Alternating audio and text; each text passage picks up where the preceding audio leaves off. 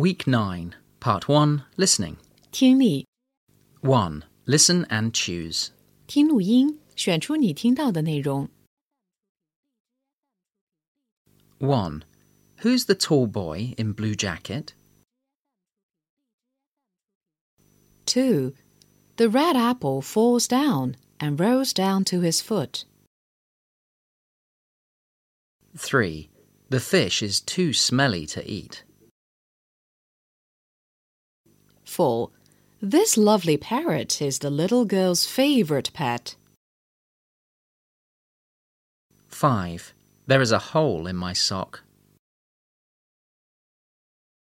6. Do you go to the party with a pair of magic glasses? 7. Peter buys a large packet of dog food for Sam. 8. We want to have 11 pot pies in the Chinese restaurant.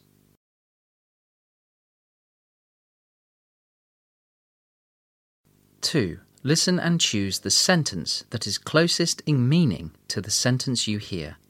选出与所听句子意思最接近的句子。 1. I need a swimsuit for the swimming class. 2. Do some exercises before you run in the playground. 3. Alice is watching television in the sitting room. 4. They go on a picnic every week. 5. Everybody in my English class is busy today. 6. There are some mice under the window. 7. The sun goes down in the evening.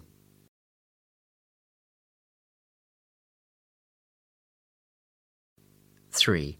Listen and choose the best question or response to the sentence you hear. 根据听到的句子，选出最恰当的问句或应答句。 1. May I have a hamburger, please? 2. I need some vegetables, some fruit, some milk, and a spoon. 3. Whose toy robots are these? 4. What do the lions like to eat? 5. What do you want for your birthday party?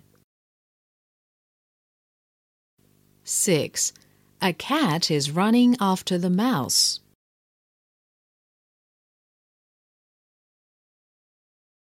4. Listen and choose the best answer. 根据听到的内容，选出最恰当的答案。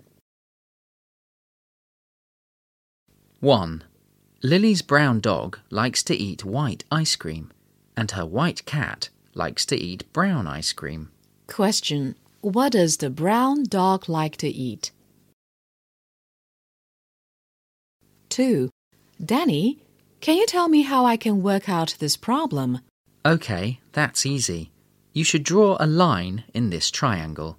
That's right. You are so smart. Question What's the relationship between them? 3. What can I do for you, madam?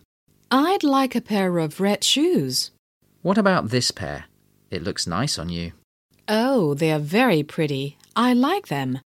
Question Where is the madam? 4. Mum, where are the oranges? They are in the fruit bowl on the table. No, they aren't. Open the fridge and have a look. Yes, they are there. Question Where are the oranges? 5. Today is my mum's birthday. I want to make a cake for her. Oh, that's great. What cake do you want to make? The chocolate cake, and I want you to write the number 38 on the cake. Question How old is the boy's mother? 6. Mary, what are you doing now? I'm learning to swim Why are you learning it? Because we'll have our summer holiday in Hawaii, but I can't swim well now. Question Where will Mary go for her summer holiday?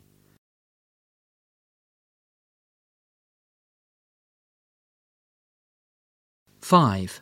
Listen and fill in the blanks. 听录音，填入所缺的单词，完成短文。 People in our country usually eat three meals a day. Breakfast usually comes before nine o'clock in the morning. People in Shanghai usually have cooked rice in soup or water, noodles with different dishes or vegetables, wonton, and so on. Lunch is between 11 and 1 o'clock. Many people have not much time to enjoy their lunch, so they usually have a big dinner at home in the evening.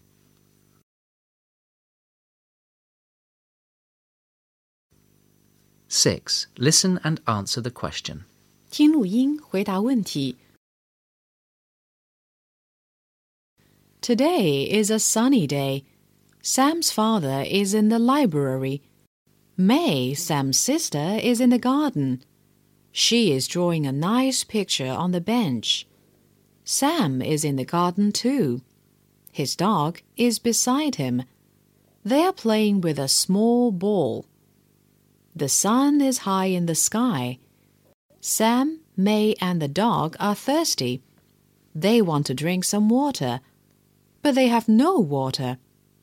Look, Sam's father is back home. He takes some juice and water to them. They are drinking happily.